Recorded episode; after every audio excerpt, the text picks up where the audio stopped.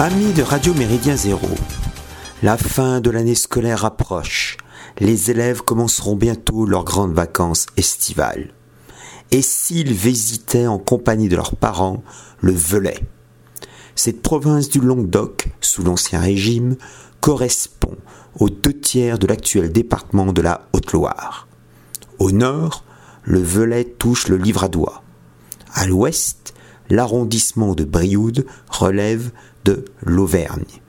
Tandis qu'au sud, à partir du gros bourg de Saugues, où séjournait fréquemment le jeune Maurice Barrès, débute le Gévaudan.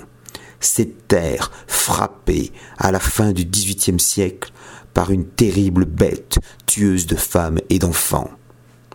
En 2017, au terme d'une enquête remarquable, Pierre Guiteau a révélé dans La Dévoreuse, le Gévaudan sous le signe de la bête, 1764-1767, édition de Boré, l'identité certaine de l'animal. Terrain volcanique avec la chaîne des Sucs, le massif du Mégale et le majestueux mont Mézin, le Velay détient un riche patrimoine historique.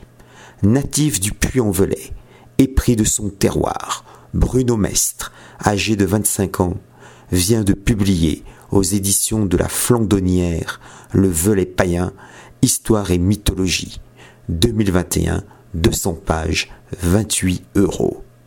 Préfacé par Bernard Sergent et débutant par un prologue de l'ethnomusicologue Didier Pierre, par ailleurs directeur des cahiers de Haute-Loire, dont l'un des fondateurs fut l'universitaire Jean Merlin, cet ouvrage, magnifiquement illustré de photographies souvent prises par l'auteur, explore l'héritage païen à travers des lieux superbes et leurs légendes. Bruno Mestre parcourt les chemins du Velay afin d'observer les pierres à bassin, les polissoirs néolithiques, les pierres à capules, les pierres à empreintes et autres signes en arceau ou fer à cheval. On y croise en outre des menhirs, des bornes militaires d'origine romaine ou une magnifique croix celtique médiévale. Il en existe une autre, tout aussi belle, sur le versant rhodanien du Pilat, au-dessus de Condrieu. Mais est-elle d'époque ou plus récente? Le paganisme en terre velave remonte aux tribus préhistoriques, aux Celtes, aux éventuels Ligures, hypothèse très contestée par les spécialistes, aux marchands grecs et aux romains, par des textes clairs et explicatifs qui allient la prospection en archives et l'enquête sur place, Bruno Mestre lève un large pan méconnu de l'histoire départementale pré-chrétienne. Par les indices qu'il recueille, il confirme le syncrétisme pagano-chrétien. Le Puy-en-Velay demeure l'un des points de départ du pèlerinage de Saint-Jacques de Compostelle. Sa cathédrale, au style unique, à la fois byzantin, roman et gothique, abrite une Vierge noire dont l'allure se distingue des autres Vierges noires présentes dans le Massif central. L'auteur y voit une permanence du culte de la déesse Isis, voire de la déesse mère préhistorique. La cathédrale a été érigée sur le mont Anis.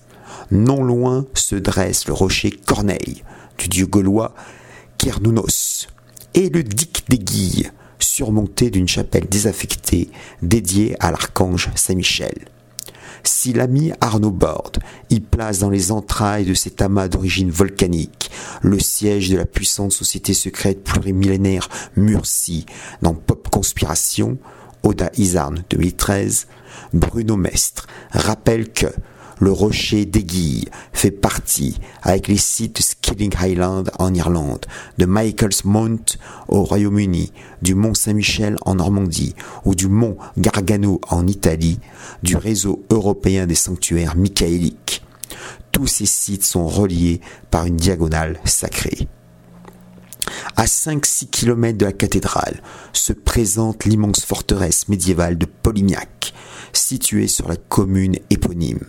Construit au cours du Moyen Âge par la principale famille noble du Velay, dont une branche règne aujourd'hui à Monaco, sur un éperon d'origine volcanique de 806 mètres qui lui donne l'aspect quasi irréel d'un paquebot rocheux flottant dans sa vallée, ce vaste complexe fortifié compte un puits de l'oracle et un masque d'Apollon.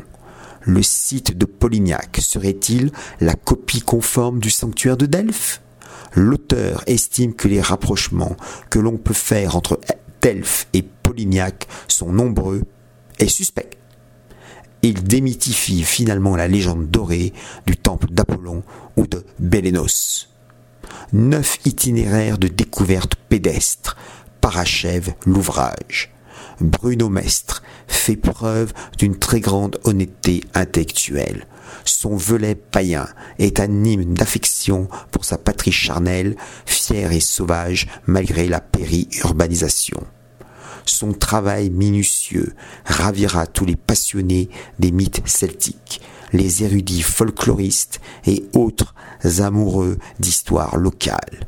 Il célèbre en outre un département assez méconnu, ce qui n'est pas plus mal.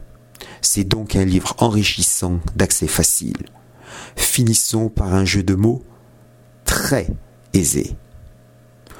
Le Feuillet païen est un maître livre. Salutations flibustières.